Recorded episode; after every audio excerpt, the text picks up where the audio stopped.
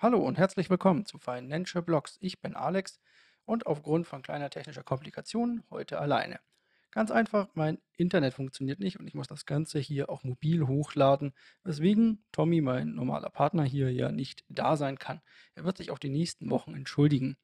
Das bringt mich aber zu einem Thema, das ich hier mal ansprechen wollte, und zwar, wie lustig so Kundensupport doch manchmal sein kann. Und zwar habe ich mich bei den Leuten von der Telekom gemeldet, habe gesagt, hier, äh, ich habe eine Störung.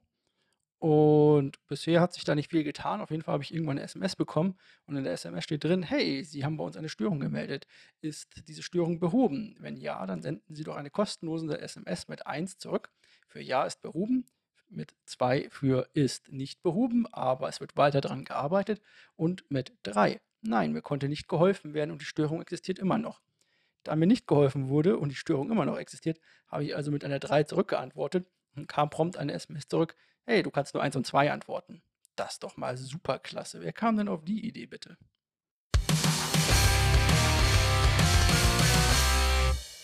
Wir kommen also zu den Krypto-News, denn die sind um einiges einfacher, auch wenn nicht unbedingt ziemlich erfreulich.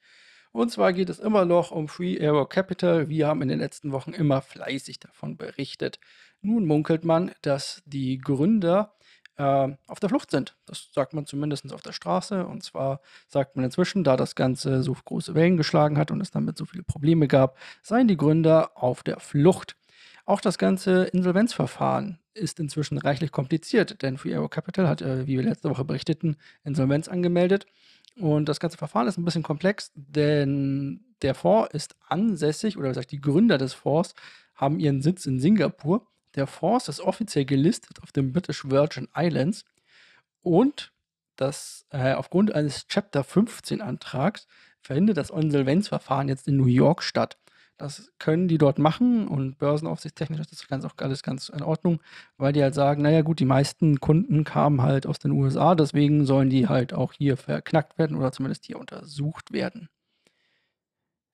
Das ist das erste schlimme oder die erste schlechte News. Wir haben auch noch eine weitere und zwar geht es mit Mt. Gox weiter. Da hatten darüber berichtet, Mt. Gox, eine alte äh, Börse, der mal 180.000 Bitcoin geklaut wurden und jetzt 150.000 an die Gläubiger gehen sollen. Das ist auch ganz okay.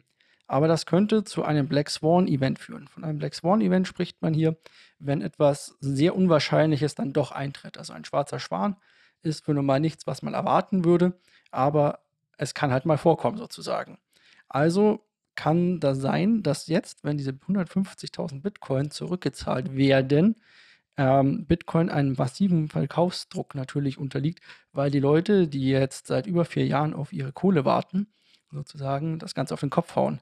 Und wir sehen das jetzt, also der Insolvenzverwalter ist jetzt angehalten, diese 150.000 Bitcoin auszuzahlen. Man weiß aber noch nicht, wann das geschieht, in welcher Form das geschieht und in welchem Zeitraum das Ganze geschehen wird. Also wenn die jetzt alle auf einmal released werden und alle Leute das auf einmal raushauen, wäre natürlich eine, also ein massiver Verkaufsdruck und würde Bitcoin wahrscheinlich ziemlich weit runterzwingen im Markt. Also der Wert würde ziemlich weit fallen. Das hat auch zur Folge mehr oder weniger, ähm, dass man sich das natürlich nicht wünschen sollte, dass so etwas passieren wird. Wer jetzt natürlich sagt, hey, ähm, die Bitcoin sind ja oder waren ja jetzt irgendwie mal 30.000 wert oder 60.000 oder 70.000 wert, und warum sollten die jetzt verkaufen? Damals, als diese Bitcoin geklaut wurden, diese 80.000 oder 850.000 Bitcoin, äh, war ein Bitcoin ein Preis von 600 Dollar. Man sieht also, diese Leute haben immer noch mehr als 3000 Prozent Gewinn und das kann man sich natürlich auch in der derzeitigen Phase sag ich mal, auf der Zunge zergehen lassen und das Ganze verkaufen, wenn man möchte. Eine gute News könnte sein, naja, oder weshalb eine weitere schlechte News ist, dass die SEC das Zeitfenster verlängert, um eine Entscheidung über einen Bitcoin Spot ETF zu fällen. Und zwar ist hier ARC Innovation und 21 Shares, das ist ein europäischer Anbieter, wollten einen Bitcoin Spot ETF rausbringen. Und die SEC sagt hier, naja, man müsste die Frist verlängern, um weitere regulatorische Maßnahmen zu prüfen und alle offenen Fragen zu beantworten. Wir warten jetzt so lange darauf, naja gut, dann können wir auch noch bis August warten. Und zum Schluss noch eine lustige News. Und zwar, das Sandbox bringt Playboy Bunnies ins Metaverse. Endlich mal etwas, auf das wir nach so langer Zeit warten, äh, eigentlich mal was Schönes, auf das wir jetzt nach so langer Zeit hätten warten können. Und zwar wird es ein Spiel geben im Metaverse von der Sandbox, in dem man keine Ahnung, was mit Playboy Bunnies machen kann. Auf jeden Fall gab es schon ähm, vom Playboy eine NFT-Collection, die sich Webiatas nannte oder irgendwie sowas. Irgendwie, ich habe, hm, hätte es mir vielleicht aufschreiben sollen. Naja, heute alles nicht ganz so einfach. Also irgendwann letztes Jahr hat der Playboy schon die ähm, NFT Collection veröffentlicht und jetzt soll mit dieser NFT Collection zum Beispiel ganz besondere Erlebnisse im Metaverse möglich sein und da sollen spezielle Ereignisse äh, geschehen, wenn jemand diesen NFT auch hat und sich dann dort quasi einwählt. Ich weiß nicht, die NFT-News werden auch, finde ich, von Woche zu Woche verrückter.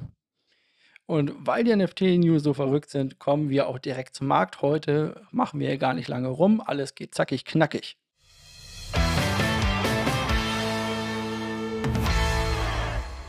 Gerade eben heute Mittwoch kamen die Inflationsnews in den USA auf den Markt. Und genau just in diesem Moment, in dem ich aufnehme, schmiert der komplette Markt natürlich nach unten ab. Wir kennen das schon von Mittwochen aber es wurden 8,8% bis 8,6% Inflationssteigerung zum Vorjahr erwartet in den USA und es sind 9,1%. Das ist die stärkste Teuerung seit Dezember 1981. Danach gibt der DAX jetzt natürlich auch ab und Bitcoin zieht eine richtig dicke, fette rote Kerze. Also alles, was quasi mal äh, da war oder was wir in der letzten Woche so quasi halbwegs aufgebaut hatten an Mini Fuzzi Plus, ist wieder weg. Bitcoin gerade wieder bei, lasst mich nicht lügen, 19.313 und mit einem weiteren Abwärtstrend gerade zu sehen. Genauso wie auch der restliche Markt. Wir sehen also, die derzeitigen Märkte und die Krisen haben uns auch im Kryptomarkt weiterhin im Griff. Das ist das, wovor ich die ganze Zeit gewarnt habe. Und zwar, das Ganze ist noch lange nicht ausgestanden. Wir sehen wahrscheinlich am Ende der Teuerungsrate erst viel, viel später diesen Jahres. Man geht ja jetzt von September aus teilweise. Ich würde vielleicht sogar noch später rangehen.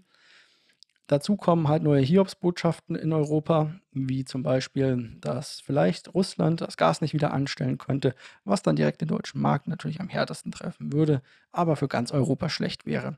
Nun muss man natürlich immer sagen, ähm, was hat Bitcoin und so weiter damit zu tun? Naja, es ist halt auch Teil der Wertschöpfung und Teil des Wertes auf dieser Welt und damit nicht unerheblich von dem Markt Geschehen eingepreist. Ich wäre jetzt vorsichtig. Wir nähern uns der 19.000er Marke. Wir waren auch kurzzeitig schon, wenn ich das gesehen habe, zumindest bei Binance, ein kleiner Weg runter auf 17.000. Ich habe immer davor gewarnt, dass solche brachial schlechten News uns weiter runterbringen. Ich glaube noch nicht, dass die Teuerungsrate hier ähm, uns jetzt komplett brechen lassen wird. Also ich glaube nicht, dass wir jetzt die Woche oder dass wir jetzt heute runtergehen bis auf 18, äh, bis auf, Entschuldigung, äh, 14.000 oder irgendwie sowas, weil dann würden wir auch durchbrechen bis auf 13. Was aber nicht heißt, diese Teuerungsrate keine Auswirkungen haben wird. Und zwar ist natürlich die FED damit wieder angewiesen, sich ähm, um die Inflation zu kümmern. Und diese wird natürlich, auch wenn sie letztes Mal angekündigt hat, ja, vielleicht ist die Inflation ja gar nicht so extrem, äh, wird sie wieder eins machen, und zwar sie wird die Zinsen erhöhen. Und zwar wieder kräftig was natürlich wieder zur Folge hat, dass es auf der Welt Verwerfungen gibt, weil wenn die FED einfach mal die Zinsen dick erhöht, haben andere überall das Nachsehen in dieser Welt. Ist halt nun mal so, weil alles in Dollar abgerechnet wird.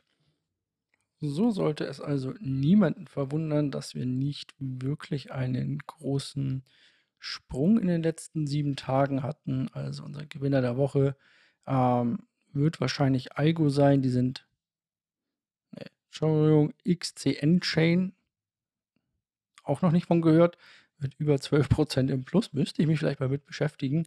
Oder Aave mit 13% im Plus in den letzten sieben Tagen. Aber auch die sind wieder mit einem deutlichen Kursverlust inzwischen in den letzten 24 Stunden am Werkeln.